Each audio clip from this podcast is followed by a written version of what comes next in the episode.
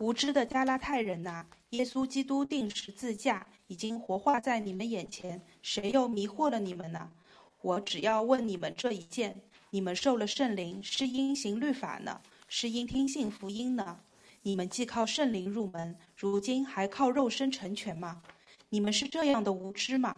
你们受苦如此之多，都是突然的吗？难道果真是突然的吗？那赐给你们圣灵，又在你们中间行异能的，是因你们行律法呢？是因你们听信福音呢，正如亚伯拉罕信神，这就算为他的义。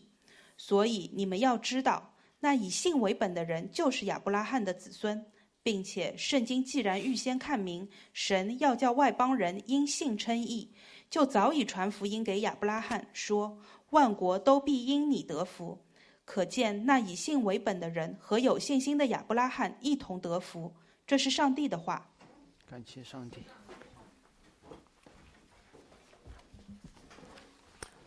好，呃，各位上海城市生命教会的弟兄姐妹们，屏幕前的家人，还有屏幕前家人的家人们，呃，大家早上好。呃，隔离的日子总是有好有坏，坏的地方当然不必说了，无法见面，物资的贫乏，做核酸做到生无可恋。我知道线上可能还有隔离在医院的医生，非常的辛苦。当然，我们也有苦中作乐的时候，刷刷明显。增高频率的更新的朋友圈，我就会觉得很有意思。看到大家都住在哪些小区，看到大家的邻居都在干些什么，看到谁在帮谁送菜，我想这所有的这一切给了我一点点上帝的视角，也让我更好的去了解各位。更有意思的是，我看到了两个朋友分别在不同的小区，一个在晒。晒出了排的整整齐齐上万元团的网红汉堡，我就不说是哪一家和哪个小区了。那另外一个小区的居民呢，就放出风来说，本小区正在憋大招，马上会超越你们。所以广大人民群众还在抢菜的时候，互相还在送货的时候，豪宅居民们拼团内卷就产生了。大家有没有想过，为什么会卷成这样？小区被封着，没有自人、没有自由的人，才会在这件事情上面刷存在感。自由的日子，谁会去卷这些东西？对吗？整个小区拼上万元的汉堡，这不是吃喝的自由，这是不自由下的无奈。我们在什么地方看重我们的行为，我们就在什么地方强调我们的自由。其实恰恰体现出我们在什么地方没有自由。强调行为不会让我们得自由，强调行为、关注行为是不自由的表现。所以你就会发现，当我们慢慢的看加拉太书，直到今天了，无论是加拉太教会，还是上海某些社区的居民，我们都不自由。都在试图通过行为，通过某种律法，或更加遵守某种律法，刷一些存在感，建立一些身份感。但保罗对于加拉太教会可不像我对于朋友圈那样一笑了之。当保罗写到加拉太书第三章的时候，我们看到了一个愤怒的保罗。还好，保罗介绍了一位同在的圣灵，以及和每一个人都一样的亚伯拉罕。给了加拉太教会，让我们一起通过这三个视角来看加拉太书的三章一到九节。愤怒的保罗，同在的圣灵，和我们一模一样的亚伯拉罕。保罗、圣灵和亚伯拉罕，和加拉太教会套了近乎，回顾了历史，确认了身份之后，保罗不再称呼这一群人为加拉太的众教会。不再说愿恩惠平安归于你们。保罗说：“无知的加拉太人啊，谁又迷惑了你们？”我可不敢对大家这么说。如果开篇保罗说：“我稀奇你们这么快就离去，去从别的福音，表现了保罗的失望的话，那这里无疑让人看到了保罗的愤怒。你们无知，你们愚蠢，你们被诱惑。”如果你看英文版本，“诱惑”这个词是什么意思？叫 “bewitched”。看，听到这个字根了吗？你们被女巫诱惑了，你们中了邪，你们在做一些反常的事情？难道你们被困在困在某种奇怪的魔法里面了吗？可能你们觉得信主之后遵从律法，至于吗？让保罗发这么大的脾气？加拉太的问题不是在称义，也或者这么讲，也就是说，加拉太的问题不是称义和律法并存。是在他们称义之后，遵循律法当做了他们称义的条件。保罗为此出离愤怒。我们身边有一些非基督徒朋友，他们听了福音，迟迟不愿受洗，我就会问他说：“为什么？”他们就回答我说：“如果受洗了，我每周就得来聚会了。”如果我受洗了，我每个月就得交十一奉献了；如果受洗了，我就得传福音了。如果我不这么做，你会把我赶出去的。所以还不如不加入的好。我想说，如果这是你以为的基督教信仰，那就别着急受洗，你信了一个假的。成为基督徒不需要靠每周聚会来保持我们在基督里的身份。那是二十四十八小时做核酸。成为基督徒不需要每个月十一奉献来保住我们基督里的身份，搞得像续社保。成为基督徒不需要通过传福音领人归主来保住我们基督里的身份，那个是投名状。成为基督徒只需要信那位基督，我们的身份就稳固。基督里的身份只和三位一体的上帝有关，对不起，和你的行为没有关系。我在这里不是给大家不来聚会、不奉献、不传福音找借口，但我必须的、诚实的忠于这段圣经来告诉各位，你们的救恩和这些事情真的没有关系。所以你就知道加拉太的领袖有多难了吗？他们如果对台下的人说：“你们得救了，但是你们每周必须……”准时出席才能得救到底。你们得救了，必须拿出十分之一才能得救到底。你们得救了，必须每周给我带一个新人来，才能得救到底。那样的教会会多好呀！那个教会会多富有呀！那个教会增长会多快呀！那个教会会多恐怖啊！有没有发现律法主义的诱惑有多大？当教会主日的出勤下降的时候，当教会的财务不好的时候，当教会连续半年没有人受洗的时候，加拉太的异端就会像女巫一样对教会的传道人、对每一个人说：“来信我嘛，来信我嘛，告诉会众去做些什么，否则他们就惨了。”而这是保罗必须用严厉的口吻骂醒这些被迷迷惑了的加拉太人。他说：“你们这些无知的人呐！”因为他们不是让人行善，而是让人无视基督之死。这是加拉太的问题。改教家约翰加尔文对针对保罗的这句话说：“保罗，保罗为什么会这么愤怒？”加尔文说：“当我们听说神的儿子并他所有的恩典都被拒绝，而他的死被看作一文不值的时候，还有哪一个敬虔的人不会发怒呢？”保罗是因为看重基督之死，所以就忍受不了那些轻看基督之死的加拉太人。保罗这么愤怒不无理由，因为耶稣基督钉十字架已经活化在你的面前。在哥林多前书里面，保罗说：“我不知道别的，只知道耶稣基督并他钉十字架，而这件事已经活化在你面前了。”我给大家分析一下这里两个动词：钉十字架。和活化。先看活化，不是火化，活化。显然，从时间上来看，加拉太人大多数人没有见过耶稣基督并他钉十字架。但是，如果我们看《使徒行传》，保罗在加拉太，在任何一个地区、任何一个会堂，保罗的信息其实只有一个，就是耶稣基督并他钉十字架，这是旧约的应验。保罗说：“我反反复复跟你们说，我从来不增加一些些的条件。”我不讲到耶稣基督并他钉十字架，我就不停止我的讲道。我讲到了，我就停下了。我绝不在救恩上面增加任何的东西。你们难道白听了吗？你们难道白信了吗？你们还觉得不够吗？你们还在那里画蛇添足吗？完美不是意味着锦上添花，完美意味着不多也不少。我喜欢一位画家，我喜欢的画家不多，你在座有艺术家的。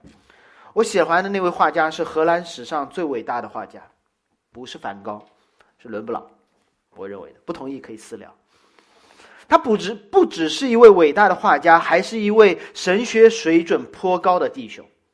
他的每一幅画，尤其是圣经题材的作品，都带着他严谨的结晶。而在他所有作品当中，有一幅当时颇受争议，事后极为著名。那幅画叫《夜巡》。这幅画有一些特点，最明显的特点就是很多人，尤其是主角脸上，就是那些付钱付的最多的人，脸上有所谓的伦勃朗光。有伦勃朗的笔触，甚至还有伦勃朗的私货和彩蛋，他把自己画在了后排的一个角色上面。但是，同样这幅画有一个更大的特点，就是这幅画没有署名。这幅画没有署名，所有人看到他，这就是罗布朗画的，但是他就是没有署名。这是伦勃朗的光，对，是没有署名。伦勃朗喜欢把自己画到众多的角色当中，但没有署名。所有的笔触都是伦勃朗的，但他没有署名。那我想问各位：如果这时这幅画现在在荷兰阿姆斯特丹博物馆，阿姆斯特丹博物馆的馆长每天在跟大家讲解这幅画，为啥这幅画是伦勃朗的？什么是伦勃朗光？什么是他自带的自画像？这几个是他的金主，后来还跟他打了官司。所有的这一切，他都讲得清清楚楚。最后有一天晚上，这个馆长忍不住了。因为这个画家没有在画的右下角签上自己的名字，太遗憾了。然后这个馆长在夜深人静的晚上，用他的指纹偷偷关掉了防爆防盗设备，用他精心调配的十七世纪的同款油彩，他花了多年模仿的伦勃朗的签名，在叶群的右下角签上了伦勃朗的名字。你觉得这是锦上添花吗？这让这幅画变得更加完美吗？这会让所有的伦勃朗的粉丝、艺术爱好者出离愤怒的，因为他们毁了大师的作品。伦勃朗可能就提前复活了，对他说：“无知的荷兰人呐，谁迷惑了你呢？” 即便如此，律法主义者依旧会说：“我很努力的研究了十七世纪的墨水，我很认真的模仿了你的笔记。”我签字的时候都没有碰到画布，我保证大多数人都会认为这是大师自己签上的名字。我这么努力，你为什么还骂我？加拉太人说：“我这么努力守摩西的律法，你为什么还骂我？”但是，从此这幅画就不是伦勃朗的作品，是伦勃朗和这幅馆这个馆长的合作作品了。从此，加拉太人和上帝的关系就不是救主和跟随者的关系，而是同事、合伙人的关系了。加拉太人，你今天去教会干嘛？敬拜上帝、遇见耶稣吗？啊，不是，不是，开董事会讨论一下下阶段的分工。上帝不是在拯救世人，上帝好像在寻找接班人。他说：“来来来，我拯救你，接下去自我拯救的事情自己干，交给你了。”我们遇到的不是我们的主，不是我们的救主，是我们的同事，是我们的前辈。你说保罗在这时候，他分不分？愤怒的保罗不忘用精准的语法来提醒加拉太人：耶稣基督并他钉十字架是什么意思？耶稣基督并他钉十字架，这个短语动词用了一个被动式，这可以理解。耶稣是被送上十字架的。用的是一个不定式，也可以理解它作为了一个名词来说。同时，保罗没有用过去时，而用完成时。我再说一遍，这是一个很特别的细节。保罗没有用过去时，初中英语啊，而用了完成时。你细细体会一下，保罗在这里强调的是什么？耶稣基督并他第十字架不是过去时，而是完成时。过去时强调的是这个事件的真实发生。而完成时，英语老师会告诉你，强调的是这件发生的事对今天的影响。我举个例子，今天早上七点七点半，我吃了早餐。我是要告诉你，今天早上七点我吃早餐的这个事实。但如果我说今天我已经吃过了早饭，有人说：“哎，今天早上怎么样？”我已经吃过早饭了，完成时，而这个时间点都不重要了，因为我要告诉你的不是那个事件，而是告诉你我现在不饿。所以，当保罗说活化在你们面前的是耶稣基督已经被钉上了十字架这件事，不仅给你带来称义的身份，还持续作用到此时此刻，你何苦还要增加律法的行为以确保救赎到底呢？好像那件事情在当时发生了，在你信主的时候发生了，它的功效在此时没有用了。信耶稣不是师傅领进门，修行靠自身。信耶稣是靠十字架的功效成为基督的跟随者，靠基督十字架的功效，直到你见主面的日子。发完脾气，保罗冷静下来，他有无数的方面可以指责加拉太人，但他只问了一件事：关于圣灵的事。这是我们今天要说的第二点。保罗问了一个问题，保罗可以质问他们很多问题：哪里学来的东西？是不是摩西的律法？没有。他问你们受了圣灵，是因为行律法呢，是因为听福音呢？后面我们看到保罗还一连问了六个问题。保罗明明问一件事，结果拆成了八个问题。我们一个个来看，保罗的问题其实集中在一个焦点上，那叫圣灵。你们受了圣灵。这件事是保罗和加拉太人讨论的基础。加拉太人受圣灵这件事情是保罗跟加拉太人的共识，就是你们都圣圣灵了，是大家的公认，是没有疑问的。那我们就值得从使徒行传当中去寻找一些受圣灵的线索。来看保罗说：“你们既然受了圣灵，这个谈话的基础。”对加拉太人意味着什么？第一次的圣灵降下，众人受圣灵是在什么时候？五旬节。我不会细说，但想标注几个相关的重要的细节。首先，《使徒行传》当中记载了说，五旬节到了，门徒聚在一处，忽然圣灵就降下了。路加用了这么一个词来形容圣灵降下的意料之外。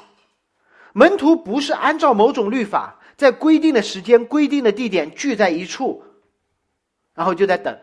好了，神，我已经做到我该做的，你做你该做的，降圣灵吧。那个不是五旬节，那是等快递，对吗？你下了订单，付了运费，拿到了验证码，然后预计到达时间，坐等闪送到家门口，那叫行为换圣灵。圣灵是怎么降下的？圣灵是按照耶稣基督的应许，圣灵降在你们身上，你们被得着能力，在耶路撒冷、犹太权力、撒玛利亚做我的见证，直到地极。于是门徒们相信了耶稣基督的这个应许，于是，一百二十个犹太人就坐在耶路撒冷，等待圣灵的降下。圣灵降给他们，是因为他们等的好吗？做的正吗？不是，是因为上帝早就应许了。这件事，是因为他们信了耶稣，而耶稣应许了圣灵的降下。上帝赐给他们信心，信心帮助他们信了耶稣。耶稣告诉他们圣灵会降下，他们在耶路撒冷受了圣灵。我想问，哪一件事和他们遵守律法有关，和他们的行为有关？没有。更何况这一百二十个人中。有跟随耶稣很久的内圈人士，彼得、约翰和雅各；有八个外围一点点的门徒，跟着耶稣一样的久，但是曝光率没有那么高；有新被选立的马提亚；有在被选立门徒时候被刷下来的巴萨巴，这个名字我估计大多数人都不知道；还有另外一百多人。但是当圣灵降下的时候，他们头上的圣灵有没有区别？没有。圣灵降下的时候有没有先后？没有。一百二十个人对律法的遵守和耶稣的距离跟随的时间有区别吗？有。但是圣灵不看这些，圣灵不看他们的行为，圣灵不看他们的资历，圣灵公平的、平衡的，按照同时的按照自己的主权降在了这一百二十个人身上。随后，当彼得讲完新约的第一篇讲章之后，有人问说：“弟兄，我们当怎样行？”所以听到吗？那群犹太人还在关心我该怎么做。彼得对他们说：“悔改、受洗、罪得赦，你就领受所赐的圣灵。”彼得回答他们问题吗？似乎回答了，但是没回答。他们说：“那我做什么呢？”比如说悔改、受洗、叫罪得赦，就领受所赐的圣灵。悔改是彻底放弃自己的主动，知道自己的行为毫无益处；受洗是被动的，赦罪是被动的。赐圣灵是被动的，敢问这三千个人做了什么？他们只做了一件事情，就是承认自己什么都做不了。他们只做了一件事，承认自己做了一件事，就是把耶稣钉死。他们承认了自己的罪，承认啥都做不了，然后发生了什么？圣灵就降在了他们的身上，和降在那一百二十个人身上一模一样。接下来，圣灵降临在哪里被记载？明显的记载，是有一个叫伊叫哥尼流的意大利营百夫长住在该萨利亚。你听这些词，他叫哥尼流，是一个希腊名字。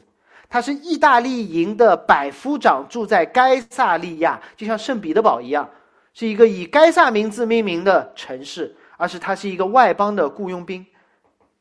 圣经确实他记载了他敬畏神、周济穷人、向神祷告，但他是犹太人吗？不是。他遵守了路流路那个摩西律法吗？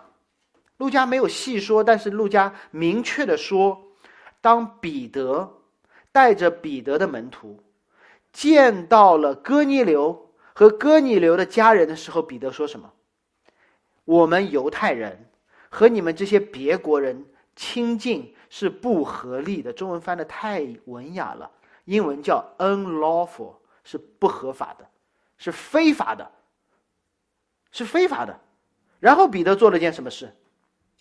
彼得给他们传福音，他做了跟保罗之后做的事情是一样，跟做了在五旬节做的事情是一样。彼得把耶稣基督被杀、三日后复活这件事情告诉了哥尼流，然后彼得给出了一个重点，说：凡信这个人的，必因他的名得蒙赦罪。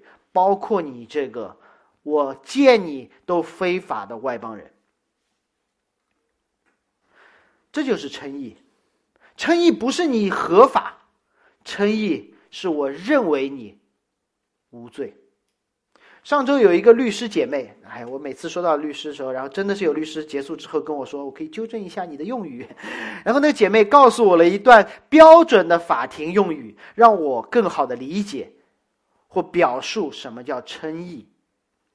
那姐妹直接告诉我，她说，在我们的法庭判决书上会有这样的句式：事实认定如下，本院认为，听啊，事实认定哥尼流是一个外邦不受割礼的罪人。本院认为，你因为信了耶稣基督。而罪得赦免，这是一个法庭上称义的标准案例。凡是相信耶稣基督的人，不会因为耶稣基督而抹掉我们行为上不合法的事实，但会因为相信耶稣的名而得蒙赦罪。报耶稣的名是走后门吗？不是，报耶稣的名是要告诉那位法官，我所有的罪他承担了。这叫公平。信他的名，你所当受的审判归给他。若要给这个救赎加上一个期限，那叫从今时直到永远。我们回到这个外邦人哥尼流，当他受圣灵的时候，彼得和一旁的基督徒都惊呆了，因为一个没有受过割礼的人，路加特地区分了这两群人：奉割礼的彼得和他同来的门徒，和另外一群不受割礼，在他们面前为非法的人。两种受圣灵的人，一种是受割礼的犹太人，因信耶稣基督而受了圣灵；一种是没有受割礼的外邦人，因信耶稣基督而受了圣灵。所以，受圣灵这件事情。得救这件事情，称义这件事情和受割礼有没有关系？没有关系。为了确认神，甚至为了确认圣灵，为了确认以哥尼流不受割礼也可以受圣灵，被称义，方言在那时再一次被赐下。于是彼得写报告给耶路撒冷说：“圣灵降在哥尼流身上，如同五旬节降在我们身上。”所以你知道，方言不是为了显出圣徒的不同，显出圣徒有高有下。方言是显出不同的信徒，他们的相同，他们都相信一位耶稣基督。当时彼得就是为了这个未受割礼，就为了这个为了这个未受割礼的外邦人施行了洗礼。可见施行新约的洗礼这个仪式。也是在受圣灵之后外在的记号，洗礼不带来圣灵。最后，让我们看《使徒行传》当中，保罗在以弗所遇到那些受约翰洗礼的人，那些在旧约时代，约翰的洗礼说你要等待那个弥赛亚，所以在旧约时代受了圣灵没有？他们说没有，没听说过什么叫圣灵。于是保罗说了什么？说来，我教你。一套礼仪、一套律法来受圣灵吗？不是。保罗说，约翰所施的是悔改的喜，他告诉百姓，当信约翰之后要来的那一位就是基督，而那位基督就是已经来了的耶稣。于是那群在旧约里面受洗的人，他听了这个话，就奉耶稣基督的名受洗。使徒行传十九章记载。于是神再次赐下了方言给他们。不是说这群人一样的高级，而是这一群人在旧约里面的人和在新约里的犹太人和在新约时代的外邦哥尼流，他们一样得到了圣灵。讲到圣灵，我多说一点，圣灵的赐下和方言的关系是什么？每一次当福音的工作打破人的预期，方言就被赐下。我们在五旬节看到各族各民的人语言的壁垒无法拦阻上帝的圣灵，让我们圣方言的产生，让我们看到外邦的哥尼流可以和五旬节的犹太人一样受圣灵。耶稣之前旧约时代等待弥赛亚的人和耶稣之后相信耶稣是弥赛亚的人一样可以受圣灵。但你会发现，使徒行传当中居然只有这三次记载了方言。这是圣灵破圈的事实。一百二十人变成三千人，没有方言；三千人到五千人，没有方言。为什么？因为他们是同族的，他们不需要方言来证明不一样的人变成一样的人了。那么圣灵的赐下和什么有关系呢？如果跟方言没有关系，每一次我们看到共同点是福音的宣讲，人的归信没有了。这也是保罗说了：“你们听信福音。”保罗在加拉太书，总算我们回到加拉太书哈，你们受了圣灵是因为行律法呢，还是因为听信福音呢？每一次都是福音的宣讲，有人听见，有人相信，没有一次是因为有人行了律法。那么保罗又开始进入他希腊式的辩论方式。第三节，你们既靠着圣灵入门，如今还靠着肉身成全吗？你们这样无知吗？让我直白的方式翻译：那些靠圣灵入门的你们，难道要靠自己的行为成为完全吗？你们信了个啥？好像我在告诉你，你只需要信耶稣就可以得救。然后你信了之后，我就告诉你，对不起，你必须要做一二三四五才能保命。我不再传福音，我更像是一个毒贩子，对吗？来来来，第一口不要钱，一口之后你倾家荡产。如果你有真实的这样教会的经历，我想告诉你，那是假教会，那是加拉太的异端。如果这间教会变成了那个样子，请你如同保罗一样，喊醒你身边的人，给他们重传福音，甚至你可以像保罗一样，当面斥责台上不管当时是谁的那个人。保罗用实际的经历提醒加拉太教会：你们受苦如此之多，都是突然的吗？是突然的吗？当然，这里有一个中文翻译的问题，也是一个解经上的难题。如果你看英文版圣经，有些版本把它翻成 “suffering”，就是受苦；有些版本直接把它翻成 “experience”，经历。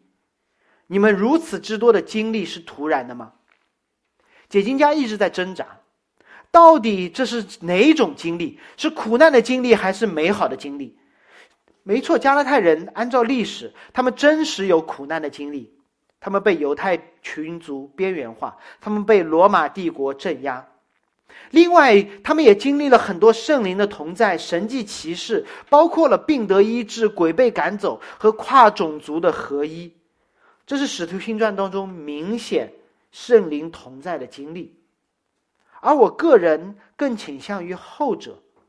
因为加拉太书不是一卷帮助教会如何度过外患的教书信，更多的是帮助教会如何面对内忧的教会书信。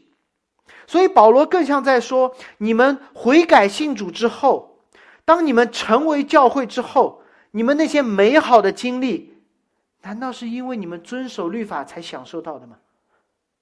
你们今天能够来教会，有一些自由人能够站坐在我的面前，难道是因为你们口罩戴的严吗？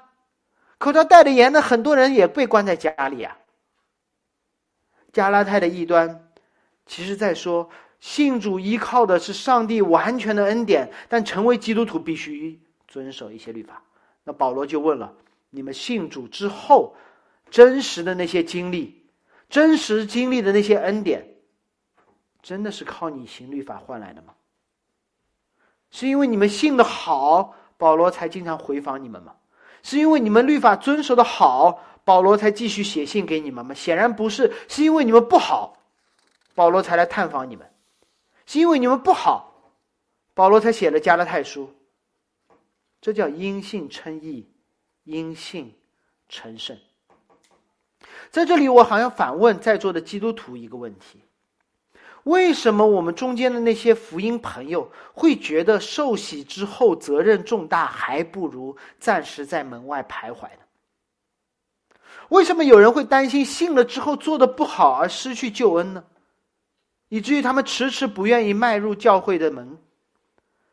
非基督徒不会开发出这种神学思想的，但他们会看基督徒，看听教会的教导，然后得出这样的想法。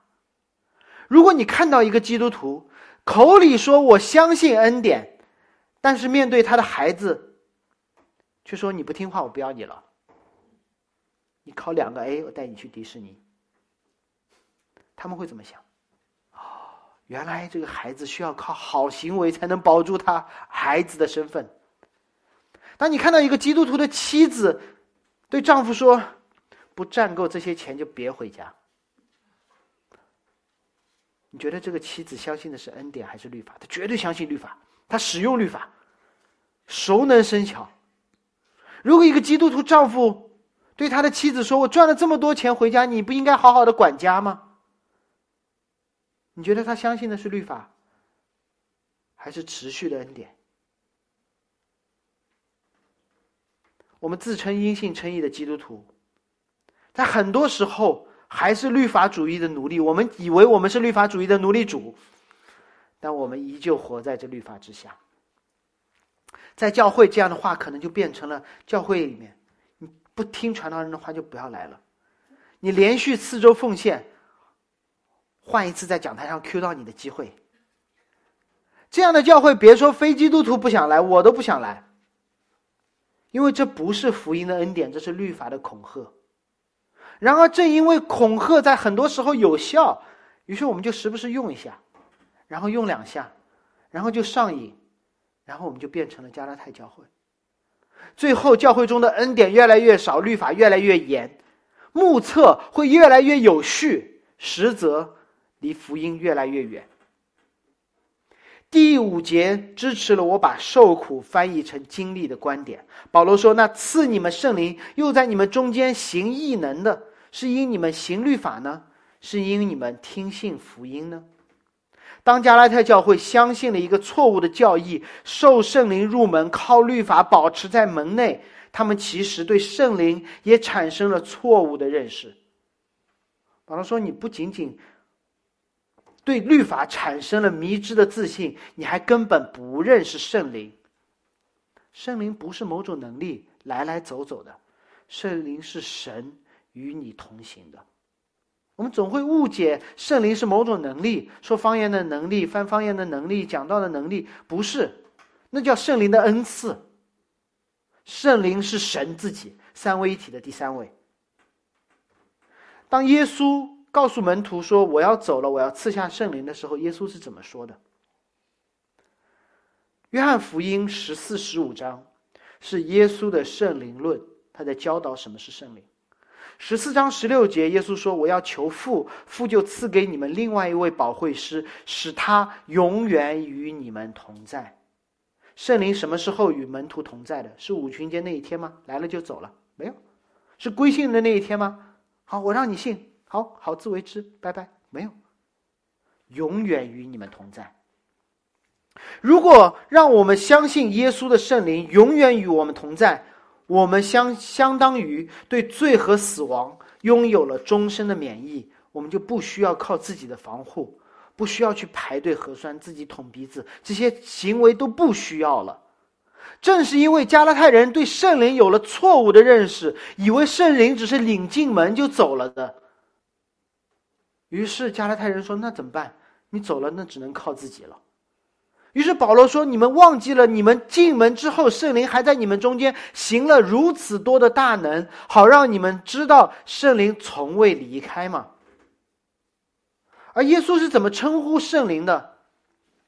另外一位保惠师。为啥是另外一位？因为耶稣是第一位嘛，那才叫另外一位。耶稣与门徒同行的时候，有没有用律法对待门徒？你们做的不好，逐出师门。没有，翻遍整个四部福音书，从未发生。他连犹大都挽留，犹大都说：“来来来，跟我一起吃。”犹大来来来，望我替你洗脚。是犹大这个叛徒自己偷偷溜走的。来到耶稣这里的人，耶稣从来不挑。如果一定要挑，他挑那些。认为自己最道德高尚，认为自己不应该与罪人同流合污，认为自己遵守律法好到一个地步的法利赛人，耶稣说：“我对你们倒是忍无可忍。”耶稣有没有跟门徒说：“来，成为我的门徒，好好干？”耶稣说：“来，跟从我。”耶稣不仅说来跟从我，耶稣还出去找他们。那个比喻是那位牧羊人。去找那只羊，不仅找到了，还扛羊在身上。羊逃得掉吗？羊根本逃不掉，四只脚一抓，扛在身上。保惠师的意思是同行者的意思。我可能在幺零幺课程里面说过这个词，炫一下。希腊文的原文叫 parakletos。para 是平行线的意思，是说两条平行线永远的走下去。圣灵会跟你永远的走下去的。卡莱托斯就是 call 打 call，加油，提醒，跟你说话，鼓励你，劝勉你，督导你，责备你，朝你喊，无知的人呐，鼓励你，你是蒙恩的人啊。所以圣灵从来没有和我们同不不同在过，而我们怎么知道他与我们的同在呢？方言吗？刚才说不一定，对吧？不一定。于是耶稣说：“但十五章约翰福音圣灵论啊，真的很好，都在圣经里面，不用听别的。十五章二十六节说：‘但我要从父那里差保惠师来，就是从父出来的那真理的灵。然后这个灵要做什么？他来的时候要为我做见证。’这是圣灵的工作，为耶稣做见证。总结《使徒行传》，耶稣基督自己的教导，圣灵的工作，一方面让人产生无法自救的悔改，同时让人认出耶稣是谁。所以我怎么知道我有圣灵？我认出耶稣是谁了。我怎么知道我眼睛瞎了，现在看得见了？因为你看见了，所以你眼睛复明了。我这就是为什么有一些人听到了福音就相信了，有一些人听到了始终没有信，不是因为信的那个人品德更高尚，听得更明白，智商更开挂，不是，这就是圣灵的工作。你也不要推卸说圣灵没有在我身上做工作，那你信吗？信了你就知道圣灵在你身上做工作了。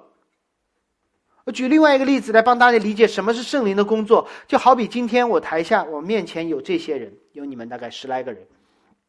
你们都带着自己的手机对吗？但是你们手机大多都不能翻墙对吗？哎，但是我们教会的路由器是可以翻墙的。如果你连上了我们的 WiFi，你就可以看 Facebook，你可以上 YouTube，你可以用谷歌。但不是所有人都有，不是所有人都连上了这个已经弥漫在空气中的 WiFi。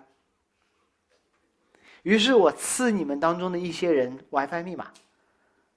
然后你们就输入到手机里面，于是你们就连到了真正的互联网，说：“哇，原来这个世界如此这般。”而连上 WiFi 的工作就很像圣灵的工作。我怎么知道圣灵在我里面？你是否通过圣灵看到了自己的真相？你是否通过圣灵看到了基督的救恩？你是否通过圣灵看到了一个全新的世界，开始悔改？并且遵守这个新世界的规律，并且被这个新世界所吸引，这是圣灵的工作，让人认识基督，认识自己，成为一个悔改、依靠、持续依靠的人。一旦连上了，就永远连上了，不会换密码的。持续的悔改，持续的依靠神，巴不得在教会天天挂在 YouTube 上面，用谷歌对吗？保罗发完脾气。和加拉太人讲好道理，最后他搬出了旧约，并旧约中的犹太礼仪。歌里的第一人亚伯拉罕，这是我要说的最后一点。亚伯拉罕，让我明白亚伯拉罕不是我们效法的榜样，亚伯拉罕是和我们一样的因信称义的罪人。保罗引用了犹太的圣经，他们认为你们认为行割礼才能称义。摩西却这样记载行割礼的老祖宗亚伯拉罕：亚伯拉罕信神，这就算为他的义。犹太人这么说的呀，行了割礼就彻底的称义，行了割礼就永远的在神的家中。结果旧约里面会说亚伯拉罕信神，这算为他的义。这些经文出现在创世纪的哪里？记一下我后面说到的几个数字，有过去。过去我们花了三个月讲亚伯拉罕的生平，亚伯拉罕信神，这就算为他的义，出现在创世纪的十五章。亚伯拉罕在创世纪的十二章登场，上帝给了他个应许，说我要你成为大国，地上的万族因你得福。这时候亚伯拉罕信了吗？信了，没有全信，他相信了上帝说的话，但他们与上帝没有真实的经历。所以，上帝说：“你信了，好了，自己去努力吧，挖脑袋，挖通脑袋去想吧，你会更加信的。”不是，上帝说：“我会继续带领你经历，并且让你更加的相信。”所以，神不是让亚伯拉罕信了，好了，你就走吧，努力吧。神说：“你信了，好，我让你更加的相信。”新约里面叫“因信以至于信”，就好像我们教会的莱尔，呃。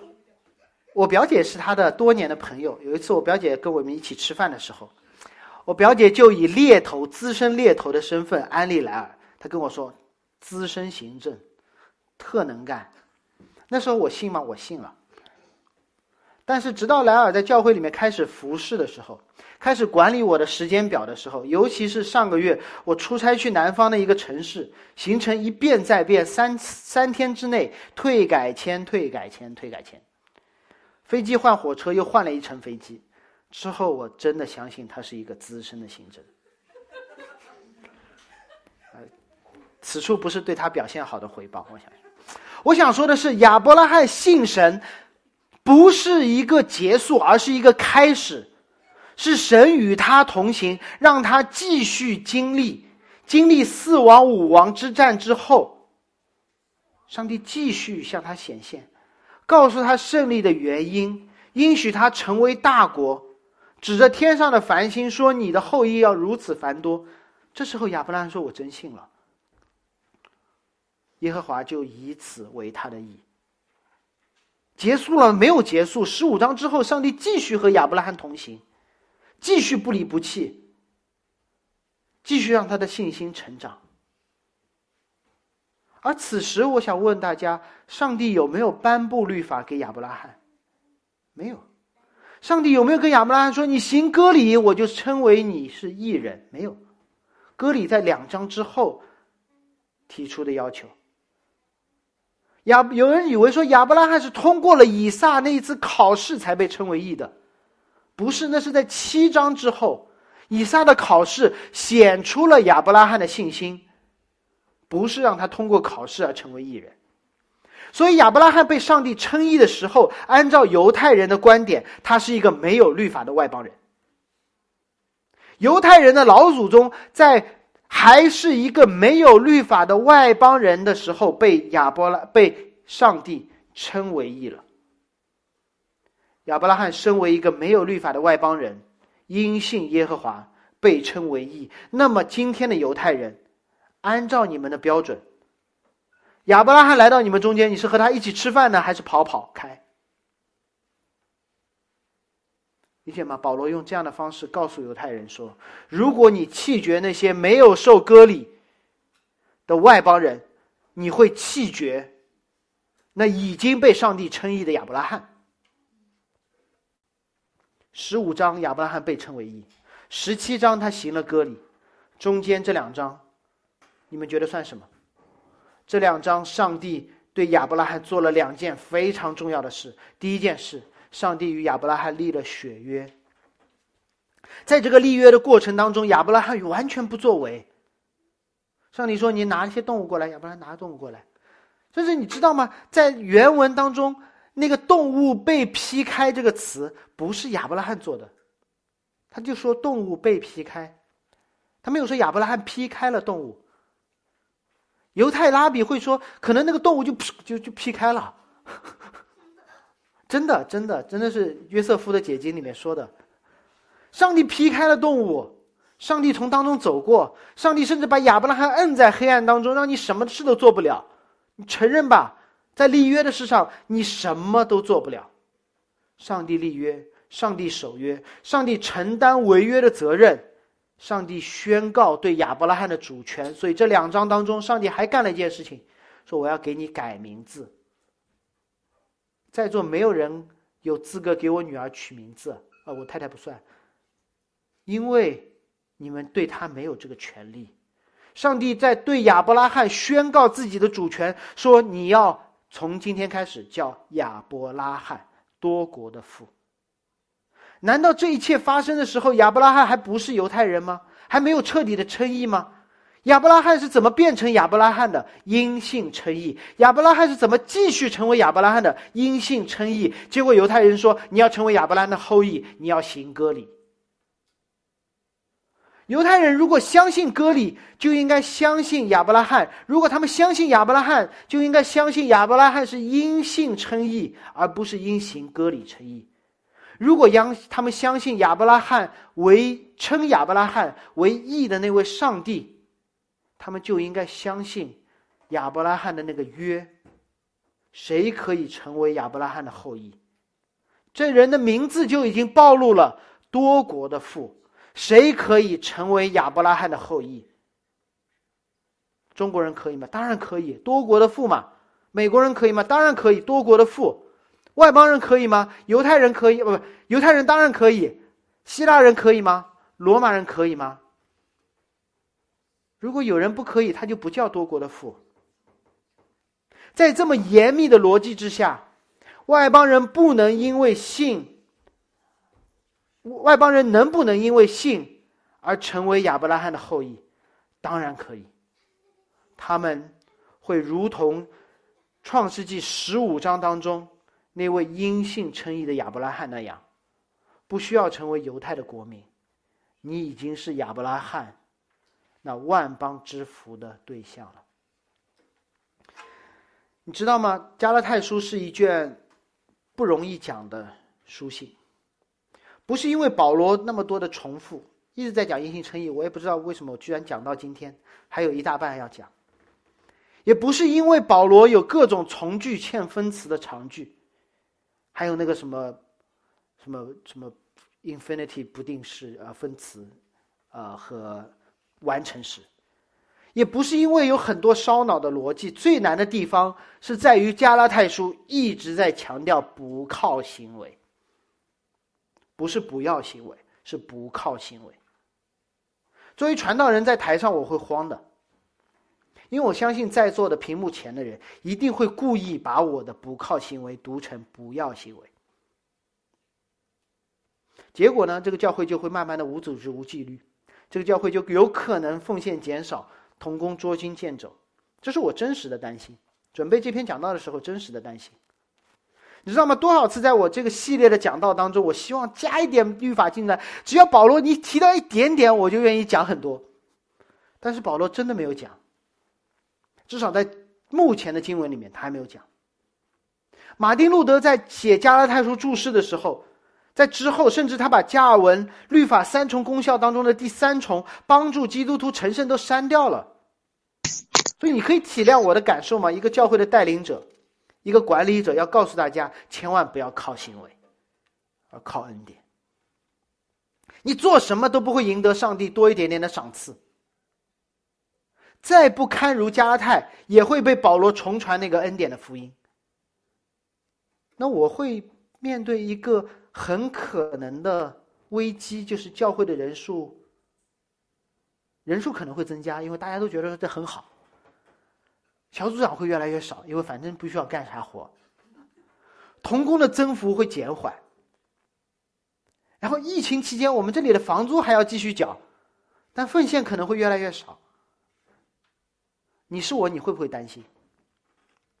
然后这时候律法主义的女巫就会跟我说：“来嘛。”用一点点律法嘛，催一下大家，吓唬一下大家，何止是你可以的，给大家一点点道德的压力，一点点就好，奉献就会上来的，童工就会出来的。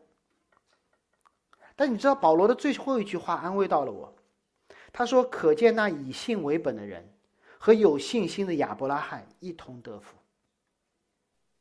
希伯来书作者说：“信就是所望之事的实底，未尽之事的确据。”他会告诉我们说：“如果我们相信，不是相信我们的预测，而是相信上帝的话，我们会与亚伯拉罕一同得福。”当我仔细去回到亚伯拉罕的生平，看亚伯拉罕的福是什么？他经历到了没有？他没有。亚伯拉罕没有经历遍满全地、天星海沙一般的后裔。亚伯拉罕甚至没有踏上每一片神在魔力橡树指给他的那片土地。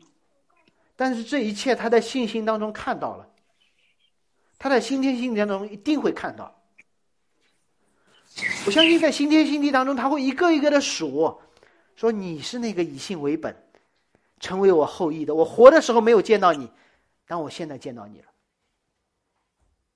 天星海沙一般，不用担心亚伯拉罕会不会数不过来，因为到那时时间没有止境了，他会数到我，他会数到伦布朗。他会说：“你们俩，你知道吗？何知是讲到的时候讲过你。我会碰到伦布朗，我会告诉他说：‘你是我最喜爱的画家。’我希望那时候我已经有了方言的恩赐，我用荷兰语对他说：‘我会用你夜巡的例子教导大家，不要在完美的事情上面添加任何东西。我们都是忠心的仆人，就为了那一刻。’”我宁愿经历教，宁愿经历教会的危机，就为了那一刻，我宁愿忠心的传讲圣经，不增加不减少。任何人都可能离开，圣灵不会离开。任何可见的福分都会减少，上帝应许的福分不可能减少。我想，当我想到这个时候，我经历了因信而在福音里的自由。我们一起祷告。我们的恩主，因信称义的教义再怎么讲也不嫌多，因为我们总是不知不觉被律法主义诱惑。主，我们承认自己是健忘的人，尤其对你的十字架，再怎么活化在我们的面前，我们还是会撇头去看别的。主啊，求你的圣灵唤醒我们的灵魂，看到自己的罪，看到你的美，成为悔改的人，成为祷告的人，成为依靠你的人。主啊，因信称义的教义是难的，因为我们更相信自己，更相信律法的力量，更喜欢即刻的果效。但主求你所赐的圣灵。不离不弃，陪着我们成长，在我们偏离的时候把我们挽回，在我们分裂的时候赐下合一，在我们眼光短浅的时候，让我们看到永恒。当我们被律法压得喘不过气的时候，给我们恩典中的自由。求主帮助我们，自始至终，奉耶稣基督名祷告，